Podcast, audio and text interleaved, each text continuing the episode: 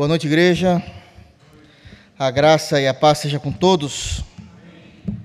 Quero convidá-los a abrirem a Bíblia no livro de Esdras, capítulo 4. Esdras, capítulo 4, para que nós possamos dar continuação nesta série de mensagens que temos pregado.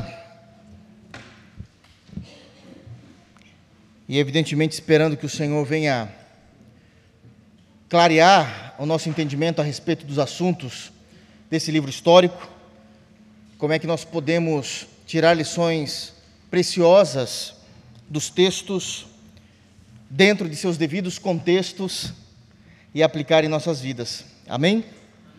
Esdras capítulo 4. Nós iremos ler, irmãos, do versículo de número 14 até o versículo de número 24, que é o termina o capítulo. Evidentemente que são muitas informações.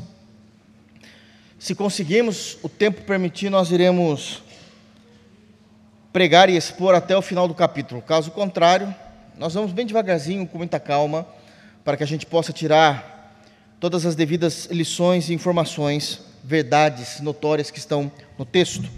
Esdras, capítulo 4, a partir do versículo de número 14, como eu já disse na semana passada, o capítulo 4 ele foi narrado e fala de uma narrativa como que de um fôlego só. Todavia, como é muitas informações, é impossível nós expormos com todos os detalhes as riquezas de informações que temos feito de um único sermão. Então, nós estamos dividindo esses textos, a perícope, e pregando de acordo com aquilo que o texto pede para que seja dito à igreja. Amém? Então, versículo 14 diz, Esdras 4, 14.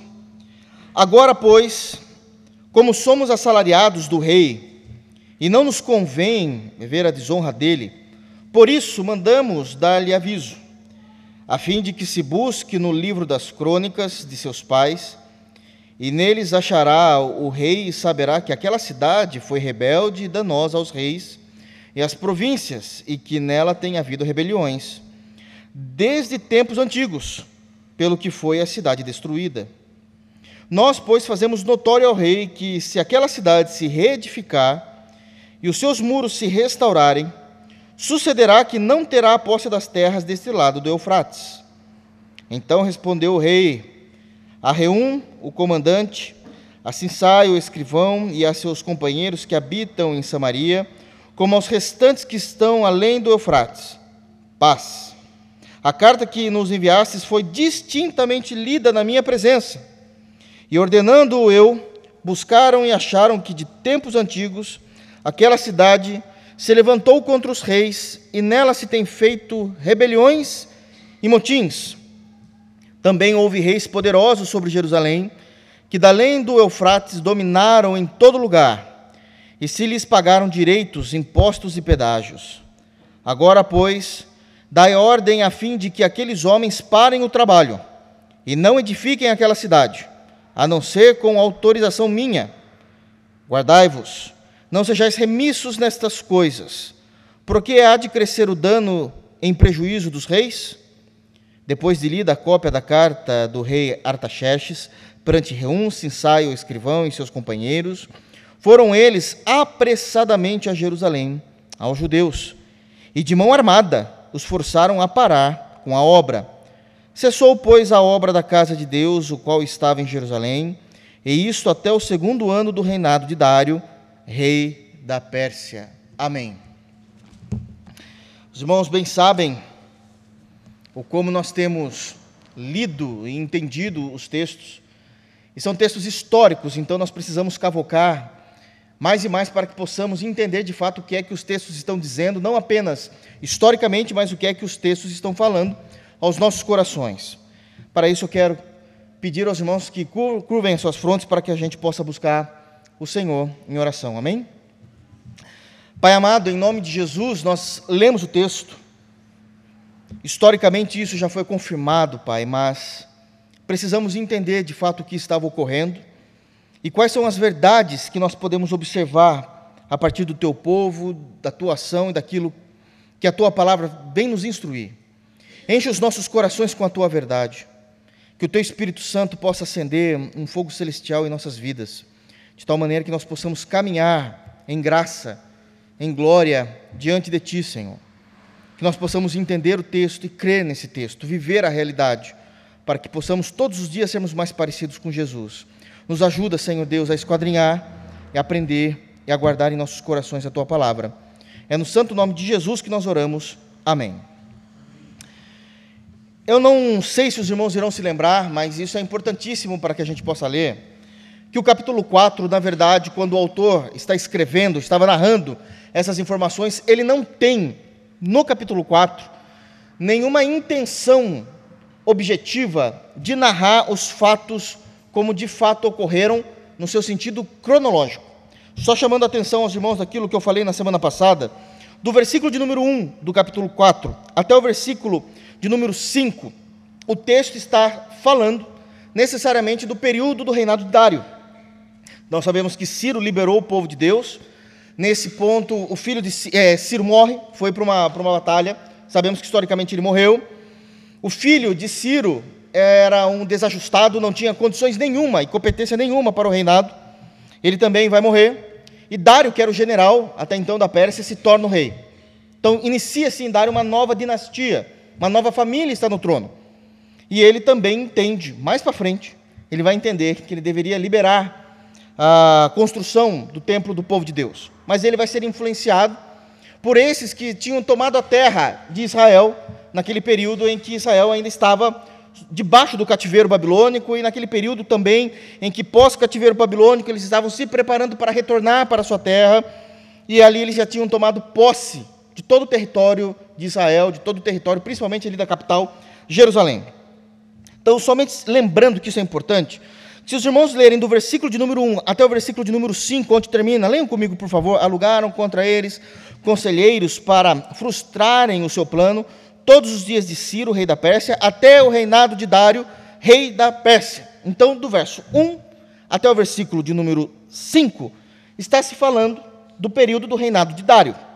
No versículo de número 6, Esdras, ele vai lá para o futuro, na história cronológica, embora isso já tenha acontecido, é por isso que ele está narrando isso historicamente. Mas ele pula um grande período de tempo, a ponto dele dizer no versículo de número 6 que, no princípio do reinado de Assuero, e no versículo de número 7, e nos dias de Artaxerxes, ele está indo para dois reinados à frente ainda. Está indo mais para, dois reinados. Assuero é Artaxerxes, né, o Xerxes I, e Artaxerxes é aquele que substituiu Xerxes. Aliás, para quem assistiu o filme 300, nós vamos ver Artaxerxes. Se eu não me engano, é Rodrigo Santoro que vai fazer esse, esse rei, do qual vai matar ali todo o pessoal com quem ele estava lutando. É esse rei aqui que nós estamos falando, no período no versículo 7, o rei Artaxerxes. Então ele está levando isso para o futuro, ele não está se preocupando muito com essa ordem cronológica, para nos ensinar algumas informações importantes do texto de como o povo de Deus foi oprimido. E eu me lembro que no último sermão, um dos pontos, um dos tópicos que nós falamos aqui, é que muitas vezes os inimigos, os adversários, aqueles que são de alguma forma opositores à fé, opositores ao reino de Deus, opositores às nossas vidas, são duradouros, porque nós vamos perceber isso passando por reinados, passando por reis e as adversidades continuam. Os irmãos se lembram disso? Ok. Do versículo de número 6 nós já fizemos a exposição até o versículo de número 13. Hoje lemos o versículo 14. Então, do versículo de número 6 até o versículo de número 23, é o penúltimo versículo do capítulo, todo esse compêndio, toda essa perícope, do versículo de número 6 a 23, está se falando do período de Xerxes, ou Assuero, e Artaxerxes. E ele vai encerrar no versículo 24, voltando ao assunto. É como se ele abrisse um parênteses no versículo 6 a 23, e no 24 ele vai terminar falando de novo de Dário. Então ele volta ao assunto, ele falando, entendido isso, para vocês terem uma ideia de como foi difícil para nós, a perseguição foi duradoura, passou-se por reis, passou-se por mais de três reis, quatro reis, e mes o mesmo tipo de perseguição. Mas ele vai voltar em Dário, para que ele possa começar então aquilo que para nós hoje é o capítulo 5, ok? Então nós estamos naquele momento da narrativa, que é como se fosse um parênteses na história para explicar o como isso tinha sido tão terrível, as adversidades, as perseguições e as oposições ao reino de Deus, ao povo de Deus, de tal maneira que ele já está explicando não apenas o que aconteceu no período em que ele está narrando, de Dário, mas ele vai para duas legislações à frente, tanto de Assuero como de Artaxerxes. Se nós não entendermos isso, nós não vamos entender o que Deus está falando conosco. Esse é um dos motivos de que muitos pastores, infelizmente, não pregam nos livros históricos. Não tem muito compreensão de qual é a cronologia do que está acontecendo. Nós estamos num culto de doutrina e por isso precisamos entender e tirar lições importantíssimas daquilo que o Senhor tem falado aos nossos corações. Amém? Então, somente relembrando aos irmãos que desde que nós iniciamos a exposição, a pregação, a partir do versículo de número 6, nós estamos dentro desses parênteses que ele está dando. Estamos falando do período tanto de Assuero como de Artaxerxes, ok? O que é que está acontecendo então nesse cenário em que ele abre, dentro desse parênteses?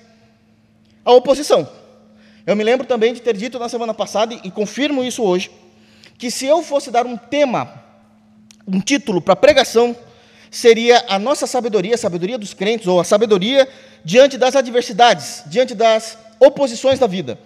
Porque o capítulo 4, e vai se estender um pouquinho depois, mas focado no capítulo 4, onde nós estamos, o tempo todo está sendo falado e lidado com adversidades da vida e oposições.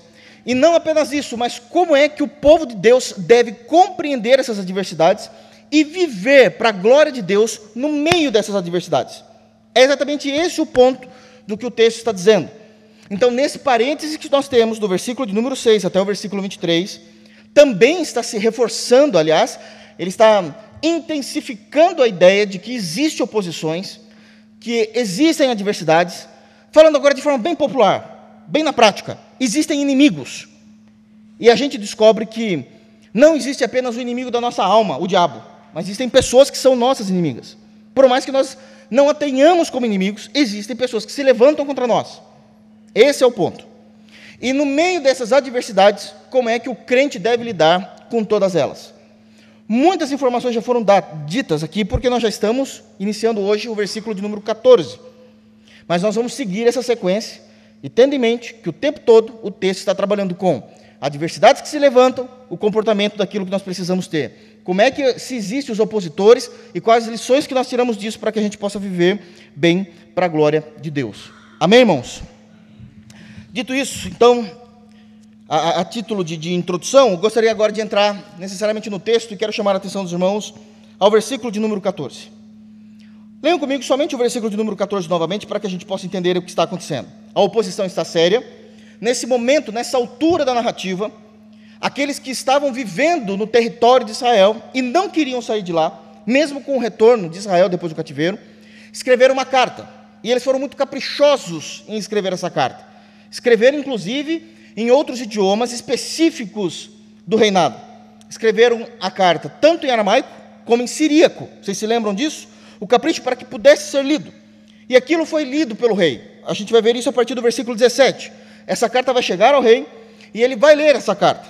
Então eles estão numa oposição e o que nós estamos lendo é o conteúdo dessa carta. É o, que, é o conteúdo dessa carta. O versículo 14, nós já estamos lendo o conteúdo dessa carta. E no versículo 14 diz assim: Agora, pois, como somos assalariados do rei, e não nos convém ver a desonra dele, por isso, mandamos dar-lhe o aviso. Mandamos dar-lhe aviso. E aqui nós já temos uma importante verdade, já muito clara no texto. Suposições de humilhação e vergonha sendo ditas ao rei. Suposições de humilhação e vergonha de tal rei. Nós já sabemos tudo aquilo que temos falado nessa carta, na, na, na narrativa dessa carta, mas nesse momento, o que é que eles estão levantando? Que o que Israel está fazendo, que nada mais é do que construir o templo a mando de Deus, Deus mandou eles reconstruírem o templo para que eles pudessem adorar a Deus, o povo judeu estava reconstruindo o templo, fazendo o seu trabalho, e agora eles vão levantar suposições dizendo o seguinte: nós estamos falando para o Senhor que eles estão reconstruindo isso, porque quando eles reconstruírem e começarem a viver para a glória do Deus deles, que é o Deus dos o nosso Deus, quando eles começarem a viver para a glória desse Deus, o Senhor será envergonhado. E o Senhor será envergonhado porque o Senhor não terá mais autoridade nenhuma. O Senhor será envergonhado porque o Senhor, de alguma forma, não terá mais ação nenhuma nesse reino. Você não terá mais ação nenhuma com relação ao povo judeu, aos israelitas. E nós estamos agora preocupados porque, assim, nós fazemos parte do seu reino, embora estamos em território alheio, mas fazemos parte do reino da Pérsia. Tudo que nós fazemos é trabalhar para a, a monarquia, para a monarquia. E da onde vem o nosso salário? Do seu trono. É o Senhor que nos paga. E a gente está muito preocupado, porque quando um rei, ele é um rei cuja nação é rica, ele é honrado. Isso é natural. Vocês imaginam isso nessa época? Ele é honrado porque ele paga todos aqueles que trabalham para ele. Todos vivem bem. Mas imaginem que Israel não, não vai pagar mais nenhum imposto, o Senhor não terá mais nenhuma ação, não terá mais nenhum poder sobre a nação de Israel. Isso pode acontecer com que a sua administração, ou o dinheiro até então que a gente imagina que entra vindo desse povo, não venha mais para os caixas do palácio. E aí, como é que o Senhor vai nos pagar? E isso vai ser uma humilhação para o Senhor. E depois dessa humilhação, virá notoriamente a vergonha de quem o Senhor é para as outras nações. Irmãos, tudo isso são suposições que eles estavam levantando. Suposições. Não era esse o acordo. O acordo, desde o capítulo 1 da narrativa de Esdras, é que Deus tinha levantado Ciro e Ciro tinha libertado o povo para voltar a adorar a Deus. De fato, eles não tinham absolutamente mais nada com Israel. Mas o que o povo estava fazendo era criando suposições para ferir diretamente o brio do rei. Se você quer ver um rei ficar em destempero emocional, é aquele rei que ele já não é mais reconhecido pela população, pelo seu povo, por outras nações, com a autoridade que ele deveria ter. Nem dinheiro ele tem para pagar, para administrar a sua monarquia, para administrar o seu império. Então eles começaram a levantar suposições, suposições falaciosas, porque de fato isso não iria acontecer, não existia nenhum tipo desse acordo, mas ao invés do rei entender que isso era um erro da maneira como eles estavam pensando, e se orgulhar de fazer parte de uma nação, Artaxerxes aqui no caso, olhar para o passado e dizer: Israel voltou a ter dignidade por causa dos persas, quando Ciro os liberou? Não. Não. Ele temeu a vergonha. Mesmo existindo um acordo claro de liberação da escravatura desse povo. E aqui nós começamos a ver o como falácias conseguem muitas vezes controlar o mundo. Como suposições que nem bases têm para serem cridas, começam a controlar a história. E isso é um perigo.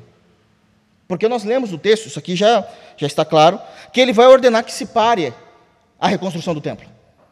Porque falácias, elas têm o poder de controlar a história. Falácias Mentiras têm o poder de controlar o mundo. E somente Deus para nos direcionar e nos salvar de mentiras que são seríssimas faladas contra o seu povo, contra o seu reino e contra irmãos. Contra irmãos.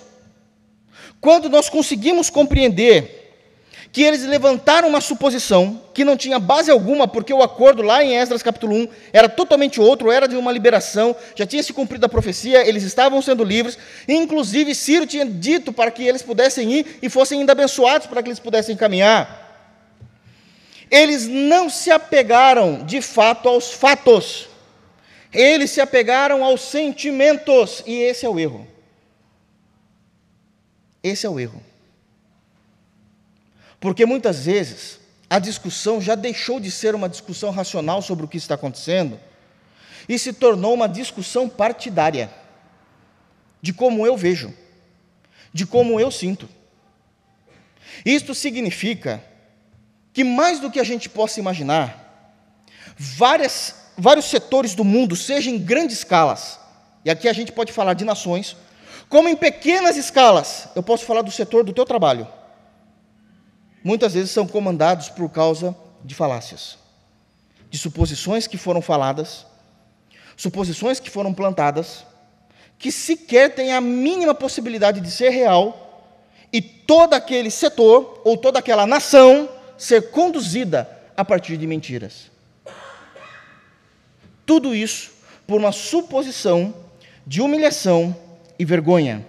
Pessoas irão se levantar para tentar tirar a honra do reino de Deus, a honra dos filhos de Deus, a seriedade, a dignidade na história.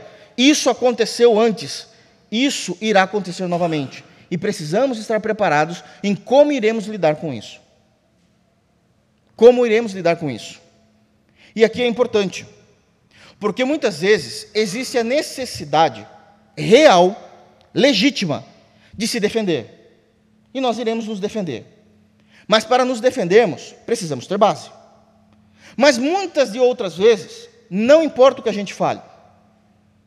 Não importa, a decisão já foi tomada. E como é então que a gente consegue lidar com isso?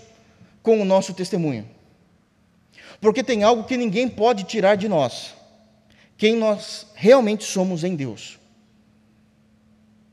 Podem falar o que quiser de nós, podem falar a teu respeito, podem plantar a teu respeito. Uma coisa as pessoas não têm como plantarem: a sua história, o que você fez, o que as pessoas ao seu redor testemunham a teu respeito, falam a respeito de você. E esse é um ponto maravilhoso de como os filhos de Deus, nesse período da história, vão começar a se mexer, vão começar a se movimentar, para que eles possam se defender obviamente eles vão se defender um pouco mais para frente, com a sua voz, com a sua fala, dizendo que foi acordado, mas também vão se defender a partir do seu temor a Deus. Do seu temor a Deus. Aqui são momentos em que o Salmos 23, quando é dito que ainda que nós venhamos passar pelo vale da sombra da morte, nós não temeremos mal algum, deixa de ser algo apenas bonito de ser recitado para ser vida no coração do crente para ser vida no coração do crente. Essa é a realidade. Nós estamos ou podemos passar por situações do vale da sombra da morte. E a gente vai passar isso com a cabeça de pé, não porque nós temos orgulho, é porque a gente sabe quem está conosco. Nós sabemos em quem nós temos crido. Nós sabemos quais são os nossos testemunhos em Deus. Nós sabemos como tem, tem sido a nossa vida em Deus. E isso ninguém pode tirar. E isso ninguém pode tirar. E isso começa, esse tipo de perseguição começa a ficar um pouco pior. Vejam comigo o versículo de número 15. É dito então, no final do versículo 14: Ver a desonra dele, por isso mandamos dar-lhe aviso, a fim, verso 15, a fim de que se busque no livro das crônicas de seus pais, e nele achará o rei e saberá que aquela cidade, aqui é Jerusalém, que aquela cidade foi rebelde e danosa aos reis e às províncias, e que nela tem havido rebeliões desde tempos antigos, pelo que foi a cidade destruída. Em segundo lugar, a primeira é, de fato levantaram uma condição ali de humilhação e vergonha, mas em segundo lugar, nós temos aqui a desonestidade intelectual. Claramente, a ação dos, dos opositores dos adversários contra o povo de Deus, contra crentes em Deus, geralmente estão baseadas em desonestidade intelectual. Deixa eu explicar isso. O texto claramente está dizendo que eles escreveram ao rei dizendo assim: Rei, consulta o livro das crônicas. Não é o livro de crônicas que nós temos aqui, não. Esse aqui é de crônicas de Israel. Aqui eram as crônicas da Pérsia. Consulta o livro histórico da Pérsia. Era um livro onde se tinha toda a história da Pérsia, seus reinados, os seus reis, suas vitórias, seus fracassos, suas dificuldades, sua economia. A história da Pérsia estava ali no livro dos crônicas, das crônicas deles. Só que eles vão agir com desonestidade. Eles não vão falar para se observar todo o livro. Eles apontam para um segmento específico. Olhem quem é Israel para nós. Tirando todo o contexto. Olhem para quem é Israel. E eles já irão tecer duas qualidades. É uma cidade danosa e é uma cidade rebelde. Leia lá. Está lá no livro dos crônicas, da nossa história. E aqui nós vemos então a desonestidade intelectual. Por quê? A grande pergunta é: quando foi na história, não estou falando para a Pérsia, quando foi na história que o povo de Deus, que Israel, foi danoso para outro povo, a não ser para si mesmo? Nós não vemos isso na Bíblia. Nós não vemos nenhum outro livro de história dizendo que o povo de Deus, que Israel, que o povo do Antigo Testamento foi danoso para outras nações. Todas as vezes que existe uma citação de que o povo de Deus foi danoso para outras nações, acreditem, vocês podem buscar essas informações históricas, está ligada à afronta do Deus Israel, porque Israel dizia: não vamos negar a fé. Bom, então isso é uma afronta. Vocês estão sendo danosos para aquilo que a gente acha que é o correto. E eles vão dizer: não. Aqui não vai ser assim. Nós temos uma fé, existe uma lei, existe Moisés para nós, e nós iremos obedecer a Moisés. Nós não vamos abrir mão daquilo que nós cremos. Ou então, simplesmente por uma questão de racismo, que são os antissemitas. Os antissemitas vão sempre levantar argumentos. Antissemitas são aqueles que são antes dos judeus, ok? Não gostam de judeus. Por que não gostam de judeus? Porque não gostam. Porque eles sempre vão inventar situações que não têm argumentos profundos para serem levados a sérios. Eles odeiam a raça. Eles odeiam os judeus. Então eles vão dizer que Israel é danoso pela maneira de pensar, pela maneira de viver, pela compreensão que eles têm de como eles devem viver dentro da compreensão social que Israel, que, que os judeus levantou, mas isso faz parte da sua nação, eles não estão atrapalhando em absolutamente nada. O que não pode é virem pessoas de fora, que é o que sempre ocorreu, pessoas de fora, virem para a nação de Israel e quererem alterar tudo em Israel. Isso não existe, a nação é soberana. Eles nunca foram danosos. Nunca existiu uma guerra, nunca existiu uma guerra iniciada por Israel que não fosse por dois motivos. Por mando do próprio Deus, vai lá e destrua aquele povo, porque eles estão em território que eu quero dar a vocês. Aí está obedecendo a Deus, não dá para discutir. Ou então, porque eles estavam sendo ameaçados. E como nação, irmãos, não sejamos bobos, somos crentes, mas somos bobos. A nação está para ser invadida. Eles estão nos cercando. Nós consegui, os sentinelas de Israel conseguiam perceber que havia um povo se juntando para guerrear. Israel não ia ficar assistindo televisão. Eles se preparam e vão para a batalha. Isso é uma questão de estratégia. Mas nunca eles foram destruir. Nunca eles iniciaram uma guerra por motivo qualquer. Nunca eles desejaram um banho de sangue como as maiores atrocidades. Isso é uma desonestidade intelectual do que eles estão mandando o rei ver. A maneira como eles estão conduzindo com que o rei Artaxerxes visse as coisas. Eles estão conduzindo de uma forma que é em verdade. E aqui eles falam que são danosos. Também tem um outro ponto.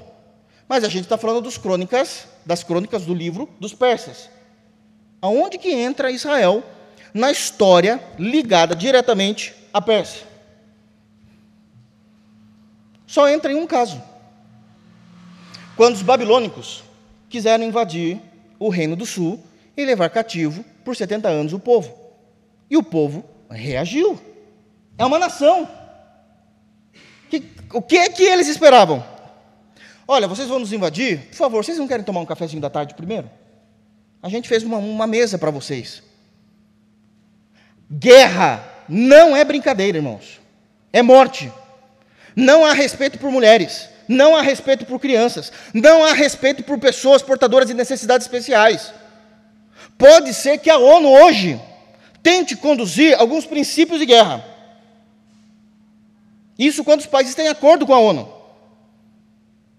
Mas naquela época, era um banho de sangue, não havia limites. Israel não podia esperar. E eles são tão hipócritas ao afirmarem isso, que quando eles vão dizer que a cidade é, era rebelde, olha a maneira como eles colocam isso no versículo de número 15, prestem atenção. A fim de que se busque o livro dos, das crônicas de seus pais, e nele, no livro, achará o rei e saberá que aquela cidade foi rebelde e danosa aos reis e às províncias. E que nela, isso é muito importante, o que eles estão dizendo. E que nela, nela o quê?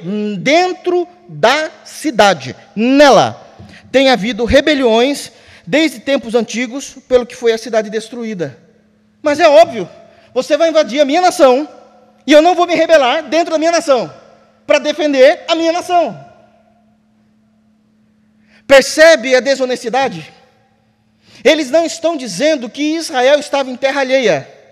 Invadiram uma terra alheia. Fizeram algo num ambiente inóspito a Israel. Eles viveram em rebelião dentro da própria cidade, mas é óbvio, a cidade está sendo invadida. Foi tentada três vezes a invasão por, pelos babilônicos, em 606, 596, 586 a.C. Óbvio que nós estaremos esperando, quando vocês tentarem alguma coisa, a gente vai para cima. Isso é uma desonestidade intelectual. E como é que funciona isso na prática, pastor? Como é que a gente liga esse ponto de, de, da desonestidade intelectual?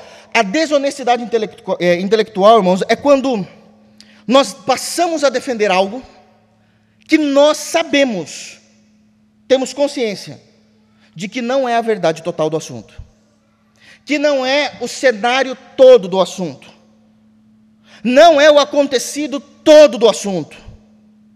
Eu oculto aquilo que não me interessa e me asseguro somente naquilo que me fará ter sucesso na minha argumentação. Isso é desonestidade intelectual. Eles sabiam que esse não era o cenário de Israel. Sabiam que o povo de Deus não tinha atacado por nada nenhum ou uma outra nação, invadido uma outra nação ou danificando a estrutura social de outras nações. Israel nunca fez isso. Nunca fez isso. Mas eles mudam o teor, ocultam a parte histórica de conhecimento, de consciência histórica daquilo que é extremamente importante para se fazer um juízo de valor para onde eu vou olhar, como eu vou lidar com essa situação, e proponho somente aquilo que eu entendo que vai valorizar a minha argumentação, e por isso eu vou ganhar, eu vou conquistar, eu vou sair vitorioso naquilo que eu desejo. É exatamente isso que eles estão fazendo, é exatamente isso que as pessoas vão fazer conosco. Quantas vezes você já não se deparou com situações em que alguém falou de você e você diz: Olha, aconteceu, mas não foi assim. Só foi falado isso? É, só foi falado isso. Isso é desonestidade intelectual. Porque a pessoa que falou sabe que não foi bem assim. Nós passamos a ocultar as coisas. Inimigos do reino, pessoas de fora, irão querer o tempo todo falar da igreja, do reino de Deus. Eu quero dar dois exemplos aqui: um exemplo de fora e um exemplo de dentro do reino de Deus. Exemplo de fora. Infelizmente, é comum vermos pessoas que não têm absolutamente nada de Jesus Cristo falando mal da igreja. Falam todos os absurdos a respeito da igreja. Inventam e muitas vezes, realmente, existem situações, a gente não é bobo, que é real. Não deveria acontecer, mas ocorreu. O pastor é ladrão, o pastor mexeu com alguma mulher que não era a esposa dele, um membro teve uma situação complicada dentro da comunidade, uma irmã teve uma situação complicada, seja de qual esfera for, dentro da comunidade, e eles são os primeiros a apontarem isso. Mas geralmente quem faz isso, ainda mais no nosso país, tem pessoas da sua família, na sua própria família, que já foi ajudado pela igreja, que já foi transformada pelo Evangelho. Ele percebe o quanto a igreja mudou a vida de alguém da sua família, mas ele nunca fala isso. Ele nunca defende isso. Ele só olha para aquilo que vai argumentar e vai fortificar o seu argumento. É impressionante a desonestidade intelectual. Exemplo de dentro. Já vi, infelizmente, Dou razão para alguns, na grande maioria das vezes, obviamente que não consigo dar razão por aquilo que eu já experimentei e vivenciei. Já vi muitas vezes crentes dizendo: não vou mais na igreja, não quero mais na igreja, não gosto de determinada igreja. E aí ele vem a frase: porque a igreja me machucou. Tudo bem. Mas eu nunca vi esses irmãos dizendo assim: mas eu tenho consciência. Eu machuquei muito a igreja de Jesus já também. Eu já feri muito a igreja de Jesus. Eu sei o que já causei para a igreja de Jesus. Isso é ser desonesto intelectualmente. Só conta a parte que lhe propõe a fortificar o seu argumento. Mas nunca confessaram a pedra de tropeço que foi para o reino de Deus. Não duvido, não duvido que a igreja já deva ter machucado muita gente. Obviamente que não. São seres humanos. Não eram para cair em falhas, mas caem. Mas eu nunca vi ninguém dizendo: Eu me arrependo porque eu machuquei também a igreja. O que eu fiz, um crente jamais faria. O quanto eu insisti no erro, na perversidade, na maldade. Há seres humanos que não têm nada de Jesus e são melhores do que eu, respeitam mais a igreja do que eu. Isso é desonestidade intelectual do que o texto está dizendo. Percebem a seriedade? Nós precisamos lidar com isso. Verso 16. Olha, continuando o texto. Nós, pois, fazemos notório ao rei que se aquela cidade se reedificar, tudo isso aqui é aquela carta que ele está dizendo para o rei. Se aquela cidade, Israel, se reedificar, os seus muros se restaurarem, sucederá que não terá a posse das terras deste lado do Eufrates. Em terceiro lugar, a verdade dita para causar intrigas. O verso 16 é uma verdade pura. Era exatamente esse o acordo. Essa sempre foi a ideia. A cidade saiu, já não estava mais debaixo da Babilônia, a Babilônia já tinha sido destruída. Os persas tomaram conta. Ciro, como rei da Pérsia, libera, por mando de Deus, o povo a voltar para Jerusalém, para Israel todo, na realidade. Eles retornam e vida que segue. Não havia mais nada a ser compensado à Pérsia. Israel saiu da Babilônia, ou da Pérsia no período histórico, e retornou para ser uma nação soberana. Não devia mais nada a ninguém. O que o texto está falando é a verdade. O que eles estão narrando, o que eles estão escrevendo na terra, é verdade. Sucederá que não terás posse das terras desse lado do Eufrates, que era onde estava Jerusalém, Israel. Isso é uma verdade. A questão não é a verdade em si, é a motivação com que eles falaram isso. Eles usaram a verdade para criar intrigas entre as nações. Usaram a verdade como instrumento do diabo. Deixa eu falar uma coisa para vocês, irmãos. A verdade em si sempre será verdade. A verdade em si sempre será verdade. Agora prestem atenção. Vejam bem o que eu vou dizer. A verdade na boca de pessoas más ou a verdade, a verdade, a verdade na boca do diabo se torna mentira. O que eles estavam criando era confusão. E a verdade em si só sempre será verdade.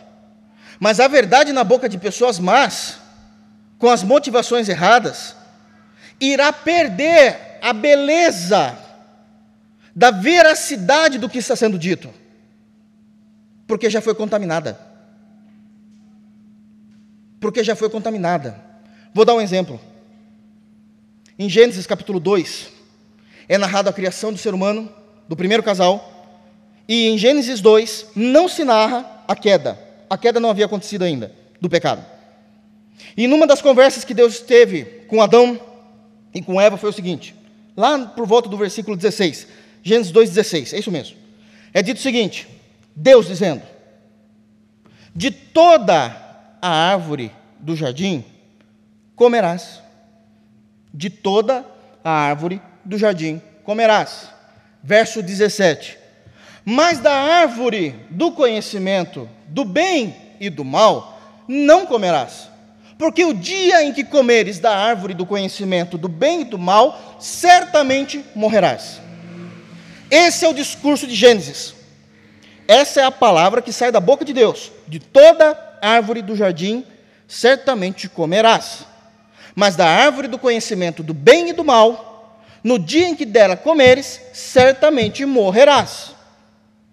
Verso 16, a doutrina explícita, não coma dessa árvore. Verso 17, a explicação da doutrina. Porque se você fazer isso, vai acontecer aquilo. Encerrou o assunto. Vida que segue. Está muito claro. Capítulo 3 de Gênesis. Logo no início, já fala-se do diabo. A serpente, que ali está se falando do diabo, retratando o diabo, a mais astuta dentre os répteis. E ela chega para a mulher e vai falar algo dizendo que foi Deus que falou, parecido com o que Deus falou, mas não foi o que Deus falou. Ela afirma assim para Eva: Foi isso que Deus disse. Não comerás de toda a árvore do jardim. Não é muito parecido? É quase idêntico. Algum linguista poderia dizer assim: na verdade, está falando a mesma coisa com outras palavras. Não está. Ela ocultou a explicação. Ela ocultou a exposição da doutrina. Ela só quis citar, e citou erroneamente, propositalmente, o versículo 16. Mas Deus não disse: Não comerás de toda árvore do jardim. Deus disse: De toda árvore do jardim comerás. Foi na exposição da doutrina que Deus disse: Mas dessa árvore específica, do conhecimento do bem e do mal, não comerás, porque certamente quando vocês comerem, vocês vão morrer. O que o diabo fez? Apresentou algo como se fosse a palavra de Deus, muito parecido com a palavra de Deus, usando uma certa verdade, mas com a intenção errada. E aquilo já não é mais a palavra de Deus. Aquilo é a palavra do diabo. Deus disse: Não comerás de toda a árvore do jardim. Não, Deus falou o contrário: De toda a árvore do jardim comerás. É muito parecido. E eles caíram. Eles caíram porque eles não tinham convicção do que estava sendo dito, do que de fato Deus tinha falado. Aquilo que era para ser a palavra de Deus na boca do diabo se tornou a palavra do diabo. Mateus, Evangelho segundo Mateus capítulo 4, vai falar a narração, nós já pregamos sobre isso, da tentação de Jesus. Como é que o diabo tenta a Jesus Cristo? Usando a palavra. Usando a palavra. Mas a verdade de Deus na boca do diabo é a verdade do diabo. Já não é mais a verdade de Deus. Porque a motivação, o contexto, é totalmente outro que ele utilizou. A primeira tentação descrita, das três descritas no Evangelho de Mateus, a primeira é: olha, se você tem fome, transforma essas pedras em pães. Qual o problema? O senhor é Deus, qual o problema de transformar? O senhor está com fome. Então, mas eu estou de jejum. Entende? Porque a palavra de Deus na boca do diabo é palavra do diabo. Depois ele leva Jesus para um alto pináculo, para um, para um alto lugar, e diz: Olha, pule daqui, porque está escrito. O diabo diz isso: está escrito. Que se você der ordem aos seus anjos, eles virão e te servirão. Bom, isso é doutrina, é verdade. Os anjos se submetem à Trindade. Mas não nesse contexto que ele está dizendo, porque nesse contexto, Cristo estaria tentando Deus Pai. Porque a palavra de Deus na boca de pessoas más e na boca do diabo é a palavra do diabo.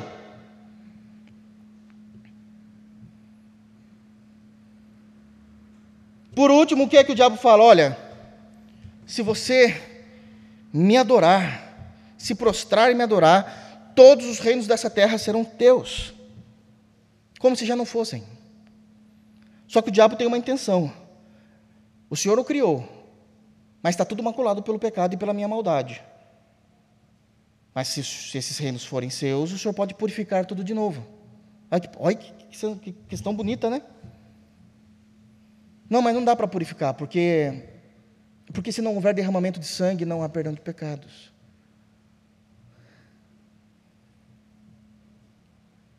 Entendem?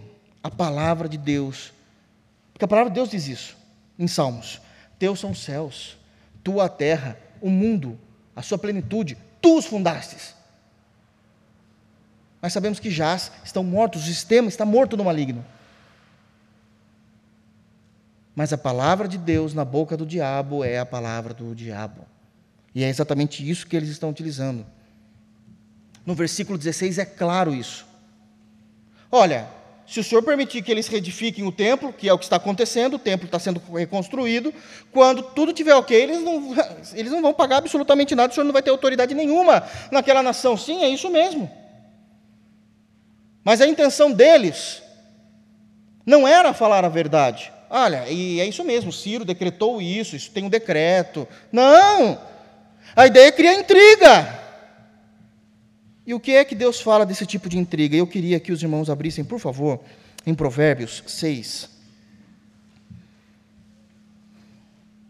E aqui é narrado numa estrutura poética do texto, que ela é poética, talvez Talvez não, ela é poética na estrutura literária, mas não na beleza.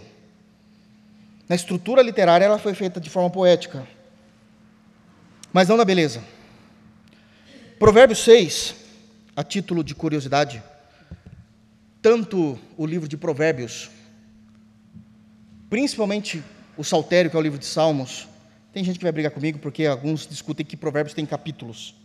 Então, tudo bem, eu entendo, mas geralmente a gente fala Provérbios 6, porque existe uma discussão se há capítulos ou não. Agora, Salmos, irmãos, Salmos não tem capítulos, cada Salmos é um salmo. Não é uma narrativa só dividida em capítulos. Salmos, capítulo 40, não existe, é Salmos 40. Porque é um salmo específico, individual, ok? Apenas para deixar bem claro. Então, em Provérbios 6, olha o que é dito, do verso 16 até o 19. Seis coisas, Provérbios 6,16. Seis coisas o Senhor aborrece. E a sétima, a sua alma abomina. Deixa eu explicar isso aqui. Primeiro, o Senhor na sua Bíblia possivelmente está em letra maiúscula. Porque aqui está citando o nome de Deus, Jeová. Então está dizendo, seis coisas Jeová aborrece. A palavra aborrece no hebraico é odeia. Há seis coisas que Deus odeia. Deus odeia. Mas a sétima, a sétima ele abomina, e aqui é o ódio no superlativo do sentimento. É o ódio mais profundo que sai da alma do próprio Deus, a ideia de que sai do âmago de Deus.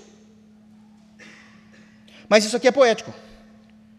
O que ele está dizendo aqui é que nessa junção de sete situações que ele vai expor aqui, tudo isso compõe aquilo que está no âmago do ódio de Deus. Quando se chega no grupo do sétimo, está dizendo tudo que está nesse pacote porque chegou em sete citações diferentes, preencheu sete situações, preencheu sete situações. Isso aqui é, é poesia hebraica. Preenche-se sete qualidades de citações. Então, essas sete qualidades fecham um ciclo, dizendo que tudo que está dentro desse pacote, Deus odeia no âmago do seu ser.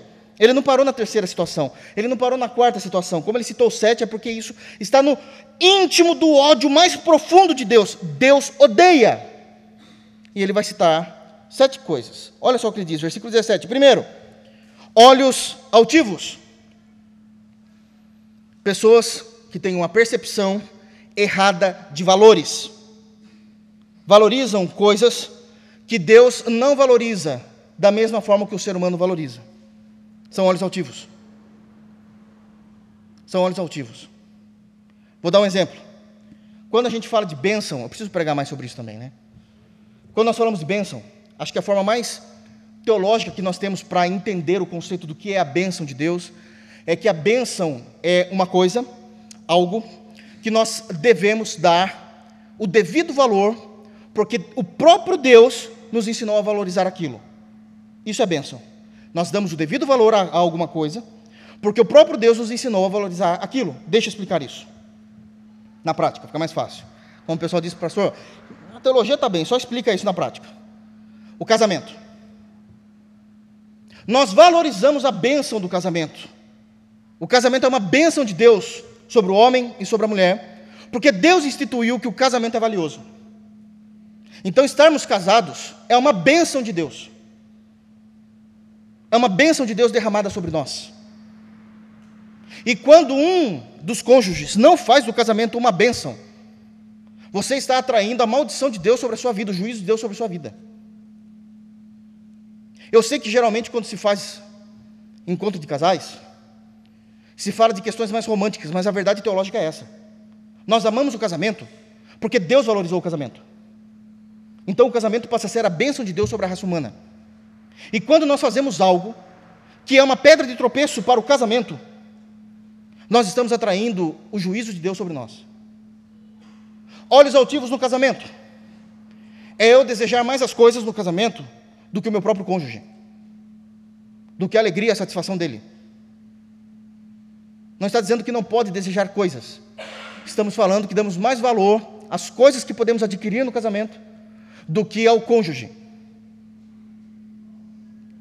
Só para vocês terem uma ideia de como é sério, por isso Deus odeia. Ele continua. A língua mentirosa, a mentira. Isso é mais simples dos irmãos entenderem. Terceiro lugar, mãos que derramam sangue inocente, o assassinato. Pessoas que são mortas, pessoas que causam mortes de inocentes.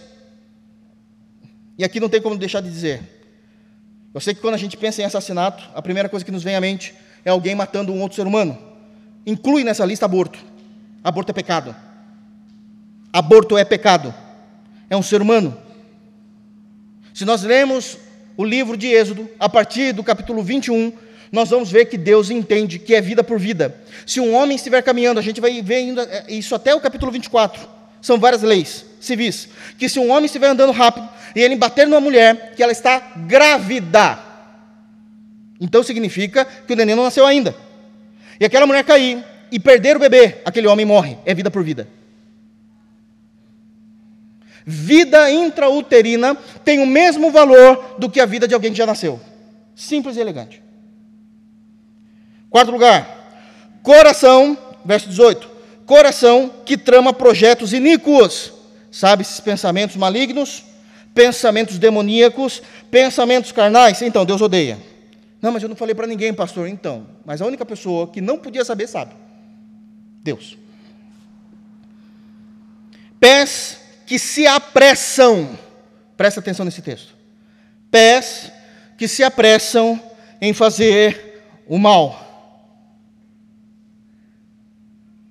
De alguma forma, estou com uma notícia quente, eu estou falando em hipótese aqui, tá? Explicando apenas o texto. Uma notícia quentíssima. Eu vou liberar isso. Eu vou soltar isso. Eu vou atrás com isso. Eu vou oprimir com isso. Eu sei como fazer algo mal agora eu estou com o poder nas mãos para fazer. Deus te odeia.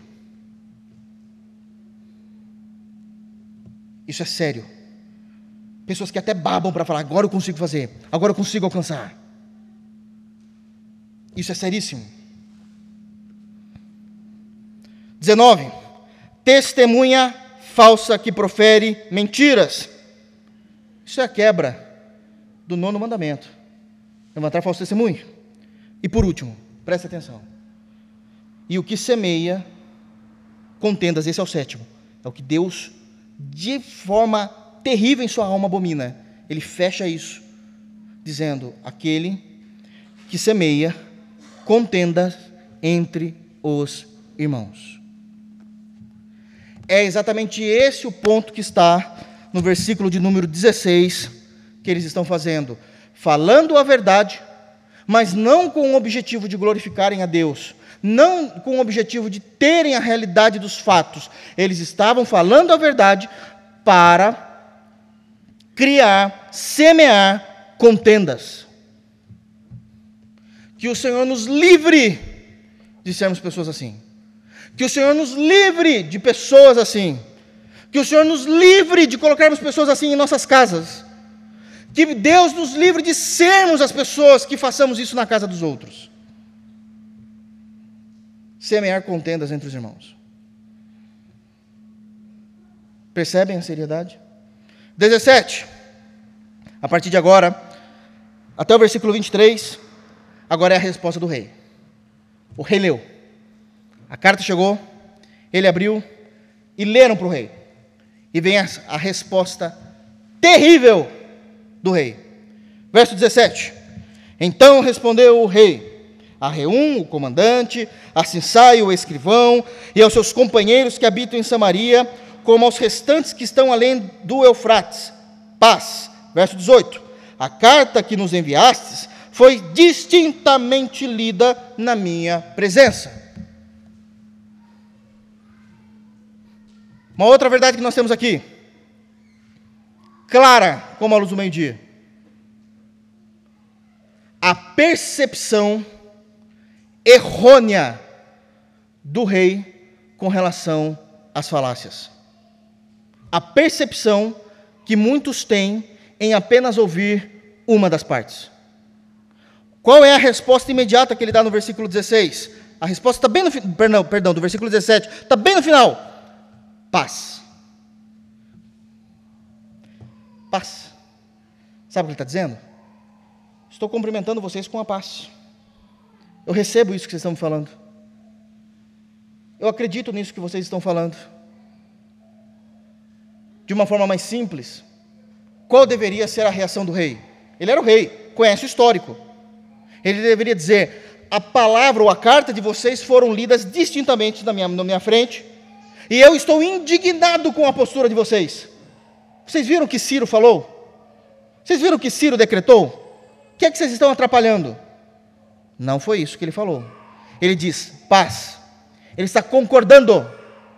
E não entendam isso como, ah, mas isso é normal, era uma questão de educação do rei para com esses homens. Não é, primeiro, pela maneira como ele vai tratar com toda a carta, com, com a resposta disso. Mas não é uma questão de educação.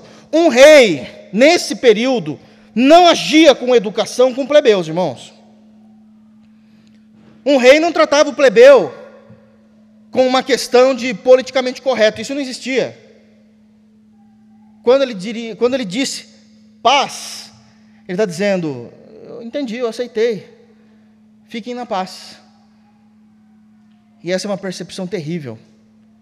Porque sequer ele mandou pessoas para irem lá verificar se tudo aquilo que essas pessoas estavam levantando estava de fato acontecendo. Paz. A segunda percepção, ainda no versículo 18, ele diz: A carta que nos enviastes foi distintamente lida na minha presença. Ele está dizendo: eu, eu ouvi o que vocês escreveram, de forma clara, pausada, objetiva, de forma correta, com todas as regras gramaticais, quer no aramaico, quer no siríaco, que é como eles fizeram isso na carta. Eu entendi. Estou consciente do que vocês estão dizendo, da maneira como vocês estão dizendo, e eu concordo com o que vocês estão dizendo. Aqui está o perigo. Aqui está o perigo, porque não é exame da situação. Eles não estão observando o que de fato estava acontecendo. Só tinha uma única fonte, falando de toda uma nação. E esse é um grande perigo. Tudo agora estava em jogo por causa de uma carta que sequer foi argumentado contra, ouvindo apenas a parte de interesse. Um rei que não tinha compreensão de que poderiam estar usando de desonestidade intelectual, falando somente o que lhe convinha. Mas com certeza um rei, em sua arrogância, como Artaxerxes foi, não teria o mínimo o mínimo de capacidade de lidar com uma situação em que ele pudesse ser envergonhado e humilhado. Então a gente mata. A gente faz tudo parar. A gente faz tudo parar. Então é dito que o rei concorda e que o rei tem consciência de tudo que foi escrito a partir de um lado apenas. E ele diz, então, no versículo 19: Ordenando-o eu, buscaram e acharam que de tempos antigos buscaram o quê? As informações. As informações, lá nos livros das crônicas, né? Ordenando eu, buscaram e acharam que de tempos antigos aquela cidade se levantou contra os reis e nela se tem feito rebeliões e motins. Nós achamos isso mesmo. E aqui nós temos uma outra lição importantíssima para a nossa vida. Cuidado para a gente não ter uma percepção errada da vida. De quem é que ele estava falando aqui? De duas pessoas. Davi, que conquistou muitas terras, e Salomão, que também fez isso, mas aí não por guerras, por diplomacia. Davi era o sanguinário. Deus falou: Você não vai construir meu templo, sua mão está cheia de sangue. Mas Deus foi o Senhor que me mandou. Isso é decreto de Deus, um dia a gente fala sobre isso. Mas Salomão não era um homem de guerra. Salomão era o, o diplomático. E errava muitas vezes nisso também. Lembra da rainha de Sabá? Foi lá e mostrou tudo para a rainha. Aí ficou fácil, né? Aí ficou fácil. Mas ele agia com diplomacia. E foram esses dois reis que de fato aumentaram a geografia de Israel. Mas a maneira como ele tem a percepção é que eles são maus porque fizeram rebelião, rebeliões e motins. Isso é uma percepção muito errada da vida. Sabe por quê? Porque Artaxerxes fazia o mesmo. Fazia o mesmo. Mas quando é o outro, não pode. Quando sou eu, pode. Porque eu tenho propósitos nisso. Não, mas Davi também tinha. Salomão também tinha. Isso é uma percepção de pessoas, me perdoem a expressão, não quero que isso ofenda ninguém, mas de pessoas pobres e miseráveis. É inteligência. Onde a gente olha para a vida de tal maneira que somente aquilo que nós fazemos, deixa eu tirar isso do, do plural, colocar isso no singular, porque é de fato o que diz. Aquilo que eu faço, aquilo que eu realizo, tem importância, mas o outro está realizando a mesma coisa para o crescimento dele, da família, da empresa, da igreja, isso não pode. Só vale para mim.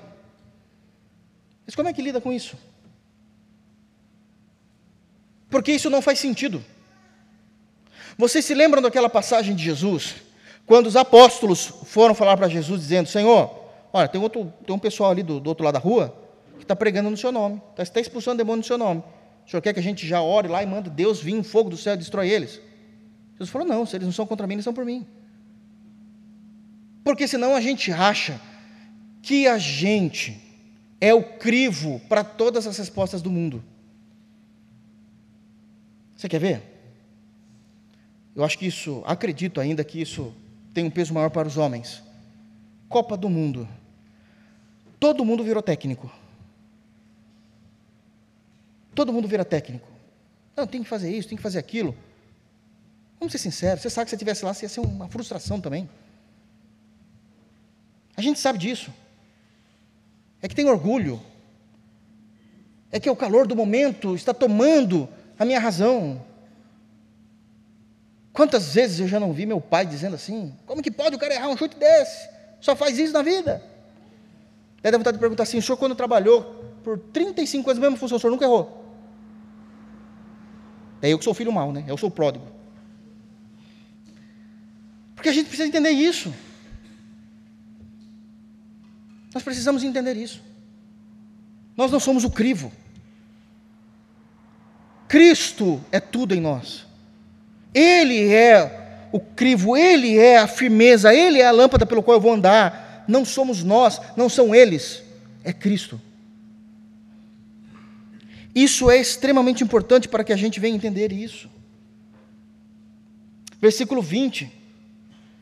Também houve reis poderosos sobre Jerusalém, que da além do Eufrates dominaram em todo lugar e se lhes pagaram direitos, impostos e pedágios. Meu Deus do céu, quanta maldade nessas, nesses argumentos. Aqui também no versículo 20 nós temos uma, uma verdade preciosa. Quando nós tornamos algo lícito, ilícito. Propositalmente.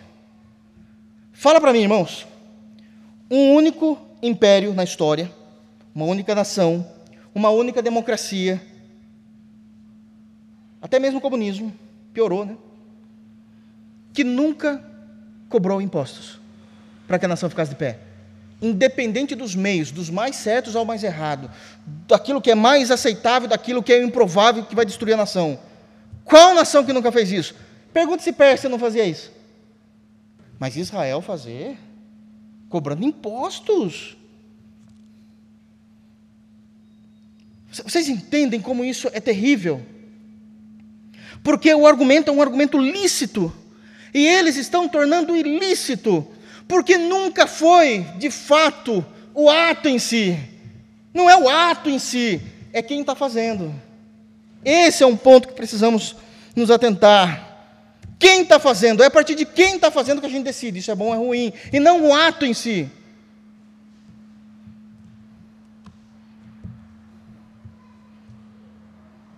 Uma vez eu vi essas discussões polarizadas e políticas, eu vou falar o que eu vi. Então eu estou muito tranquilo, não, não estou defendendo necessariamente, vocês sabem que eu não faço isso na pregação. Mas eu vi alguém que se dizia ser de direita cometendo um crime um crime sexual. E a gente viu o outro lado, a esquerda, destruindo essa pessoa. Bom, independente se ele é de direita ou esquerda, ele cometeu um crime, é sexual, tem que ser julgado de acordo com a lei. Acabou. Mas eles deixaram isso muito bem fomentado. 15 dias, 10 dias, 15 dias depois, uma pessoa influente da esquerda caiu no mesmo. Sabe o que foi defendido? que toda forma de amor é lindo. Porque não é o ato, é quem faz. Percebe como isso é sério? Não se faz isso. Eles estão tornando algo que era, aqui no texto agora estou dizendo, algo que era lícito, é normal de uma nação fazer de forma ilícita. 21. Agora, pois, dai ordem a fim de que aqueles homens parem o trabalho e não edifiquem naquela aquela cidade, a não ser com autorização minha. Uma guerra está decretada. Se vocês fizerem algo, Israel, se vocês fizerem algo diferente do que eu estou mandando, que é pararem o templo, a reconstrução do templo, agora haverá uma segunda guerra. Nós iremos para cima de vocês. Porque os adversários, o que eles sempre desejam na realidade, nunca é a verdade. É a guerra. É a vingança. É a briga. É ser o tropeço. Nunca foi a verdade que estava em jogo. Sempre foi a confusão, o imbróglio, a deturpação. E qual é a condição? A condição é a minha condição, não é um acordo mais. Tem que ser do meu jeito, da forma como eu quero. Tem que ser feito da forma como eu entendo. Não, mas já foi resolvido. Não! Prestem atenção, isso é muito importante, irmãos. É exatamente o que ele está dizendo. Ele está fazendo uma guerra. No final do versículo 1, se não for com autorização minha, mas você já não tem mais jurisdição sobre Israel. Então, mas agora a gente tem. Não, mas quem decidiu isso? Eu, o rei da Pérsia. Mas é outra nação, não importa. A Rússia não entrou na Ucrânia? Acabou. Aonde que tem isso? Disposição para a verdade. Não há disposição para a verdade nisso. Não importa quanto sangue vai ser derramado nessa guerra para eles. O que importa é alcançar os seus objetivos. Pessoas irão nos afrontar para isso, irmãos, e precisamos estar preparados. Com a graça de Deus, isso vai ser contado no capítulo 5. De forma mais clara. Versículo 22. Se preparem, irmãos. Olha o que o rei vai dizer para esses homens que escreveram a carta: Guardai-vos, não sejais remissos nestas coisas, porque há de crescer o dano em prejuízo dos reis.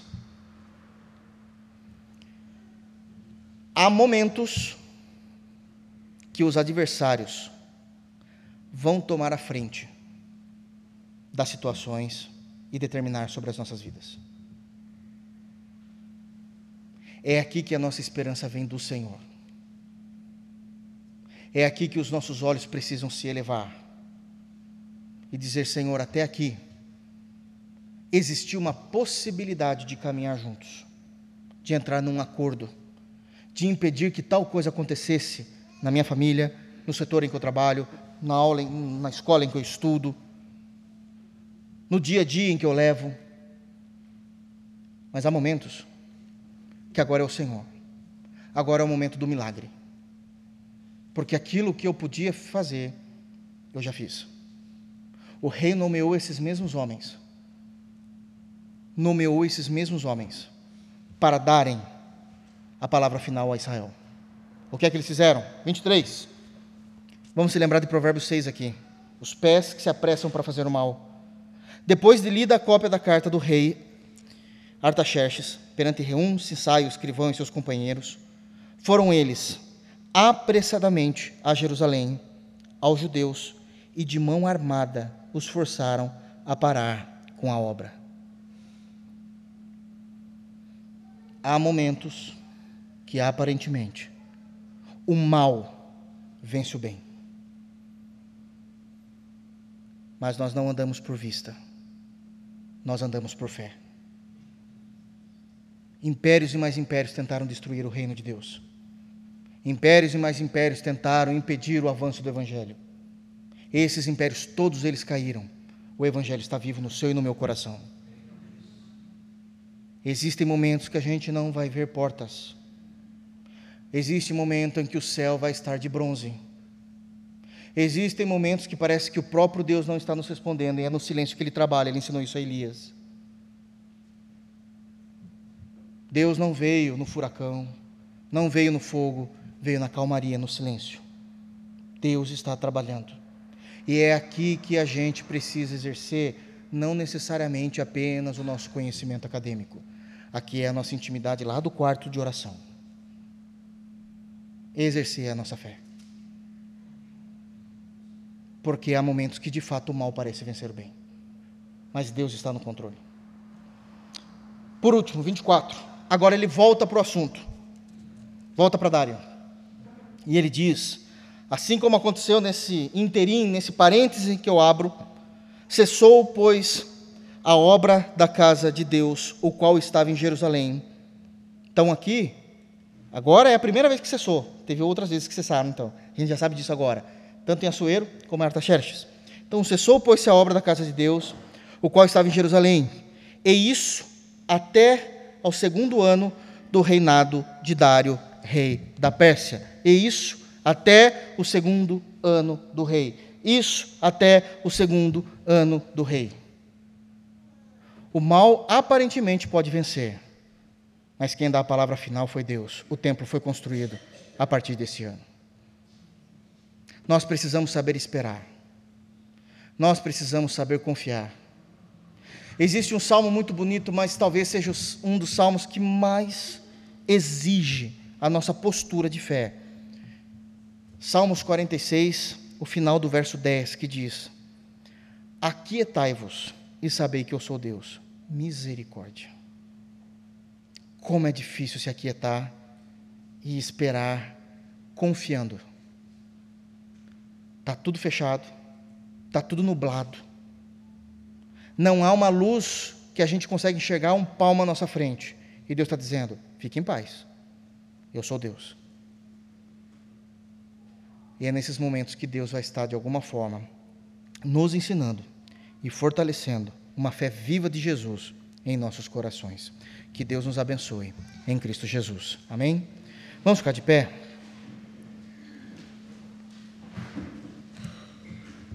Feche os teus olhos para que nós Possamos orar?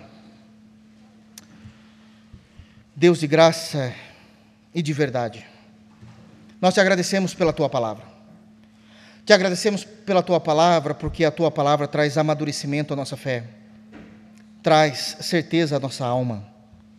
Sabemos que existe a possibilidade, pelo que o Senhor nos ensina nesse texto, de haverem dias maus, haverem dias ruins, haverem dias cujos nós não conseguimos ouvir a tua voz e a tua resposta. E aqui nós precisamos entender e saber em quem nós temos crido. Precisamos nos aquietar. Se aquietar, Senhor, é para os maduros. Nos dê maturidade para isso. nos dê maturidade em confiar em Ti. Nos dê a mesma confiança que um dia apóstolo Paulo e Silas, condenados numa prisão à meia-noite, começaram um culto a Ti, de tal maneira que, de forma sobrenatural, o Senhor abriu os portões das prisões e eles foram libertos, não somente eles, como todos aqueles que estavam presos junto com eles. Isso é improvável para nós, mas é o teu de repente, porque é dito que de repente veio do céu um tremor. Nos ajuda a confiar no seu de repente, Senhor. Confiar na tua ação, confiar que o Senhor é Deus. Tenha misericórdia de nós. Nos ajuda a ter a experiência de Salmos 40, esperei com paciência no Senhor e ele me ouviu. Mas que também possamos, Senhor Deus, na intimidade que temos com o Senhor, orar como Salmo 70, apressa-te, Senhor, em ouvir a minha voz. Apressa-te o tempo, que o Senhor possa remir o tempo, porque dói, machuca, e que nós possamos aprender em Ti, contigo e pela Tua palavra. Nos ajuda a sermos crentes não apenas de uma profissão vazia de fé, dizendo sou cristão, sou evangélico, mas ajuda a gente a ter uma intimidade real contigo. Que quando momentos assim existirem, e isso vier provar a nossa fé, que ela possa ser mais provada do que o ouro no fogo, um ouro refinado. É para o louvor da tua glória que nós oramos. Nos ajuda a ter sabedoria no meio das adversidades. É no santo nome de Jesus que nós oramos. Leva-nos em paz e em segurança. Nos faça meditar no texto bíblico, nos faça isso estar em nossos corações. O Senhor é um Deus vivo, imputa isso em nossos corações. Em Cristo Jesus e que a graça do nosso Senhor e Salvador Jesus Cristo, que o amor de Deus e que a comunhão do Espírito Santo seja com cada um de nós, hoje e para sempre. Amém. Deus os abençoe em Cristo Jesus. Dê um abraço no teu irmão e vou na paz.